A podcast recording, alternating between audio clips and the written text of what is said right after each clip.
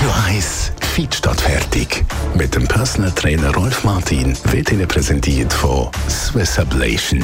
Ihre Herzrhythmus-Spezialisten im Puls 5 Zürich. Mehr Infos unter swiss-ablation.com.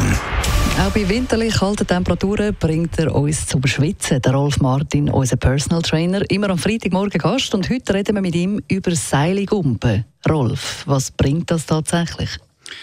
Ja, es ist ähm, eine Bewegung, ein Sport, kann man sagen, wo tatsächlich früher mehr betrieben worden ist als heute.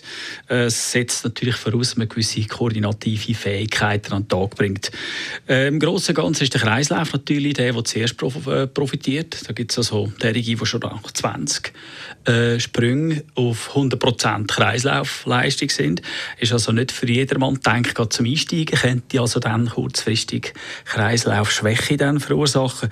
Aber primär ist es äh, Koordination und die Wadenmuskulatur natürlich. Nicht einmal zwingend Beinmuskulatur, aber die Wadenmuskulatur ganz sicher, weil die müssen ja den Sprung jeweils dann abfedern. Wie lange muss man dann eigentlich Seilig umben, bis man einen Effekt merken kann? Also wenn du regelmäßig einbaust, ich meine, die meisten werden wahrscheinlich kaum mehr auf 20 kommen, äh, werden sich erinnern können an Kindergarten oder eine Schulzeit, wo sie dort gegumpelt sind. Und das wieder aufnehmen, setzt natürlich voraus, dass man die Koordination am aktuellen Körpergewicht anpasst.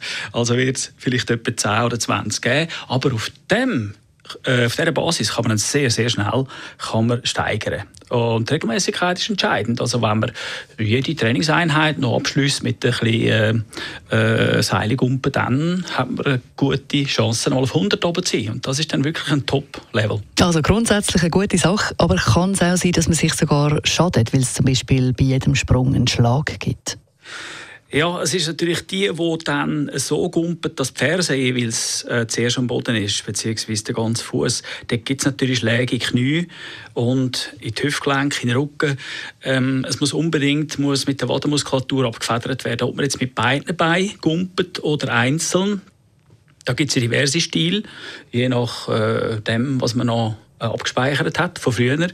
Ähm, vielleicht natürlich dringend auf dem Vorfuß zu hüpfen. Also dass im Prinzip die Wade als Federbein dort das Ganze abfedert. Dass der Sprung also nicht direkt auf das Gelenk, aufs Fußgelenk geht, sondern von der Wadenmuskulatur abgefedert wird. Darum habe ich gesagt, dass die Wadenmuskulatur primär wird der Muskel sein, wo man zuerst wird merken mit einem satten Muskelkater verbunden. Also, ab als Seile, fertig, los. Seilgumpe, Seile springen.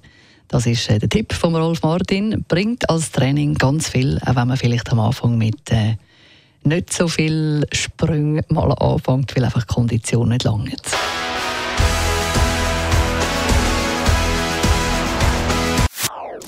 Das ist ein Radio 1 Podcast. Mehr Informationen auf radio1.ch.